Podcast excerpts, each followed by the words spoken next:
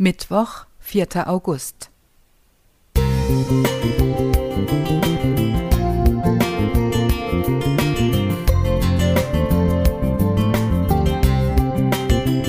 Ein kleiner Lichtblick für den Tag.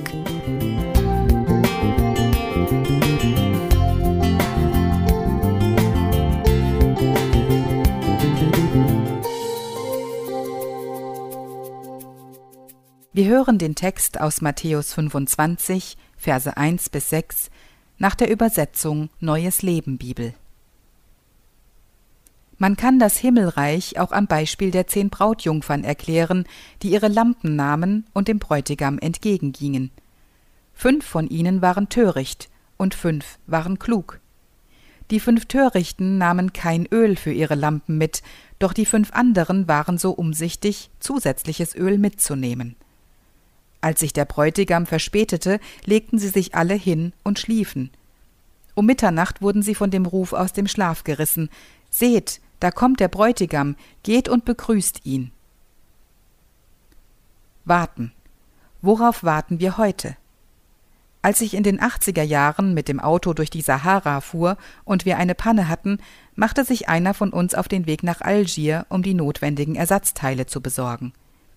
Wir anderen blieben in der Wüste zurück und warteten auf seine Rückkehr. Wir kalkulierten eine Woche bis zur Rückkehr des Freundes, aber die Zeit verstrich. Es gab damals noch nicht die heutigen modernen Kommunikationsmittel, doch plötzlich an einem Abend war unser Freund zurück. Das Warten hatte sich gelohnt. Es gibt viele Dinge, auf die wir warten. Manchmal lohnt sich das geduldige Ausharren, manchmal auch nicht. Der Existenzphilosoph und Atheist Samuel Beckett stellte in seinem absurden Theaterstück Warten auf Godot die Sinnlosigkeit des Wartens auf Gott dar. Zwei Landstreicher warten und warten, doch Godot, sie wissen nicht einmal, ob es ihn gibt, kommt nicht. Jesus erzählt das heute angeführte Gleichnis kurz vor seinem Tod und weist an vielen Stellen auf seine zweite Ankunft hin, auf die wir als Christen warten. Äußerlich waren die Brautjungfern sicherlich nicht zu unterscheiden, auch den Ölstand der Lampen konnte man von außen nicht messen.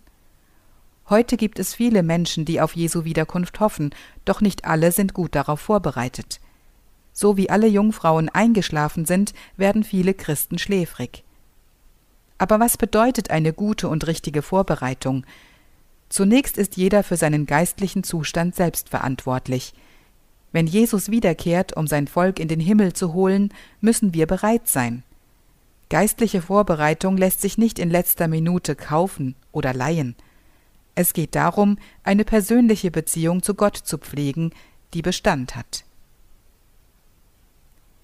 Johannes Weigmann Musik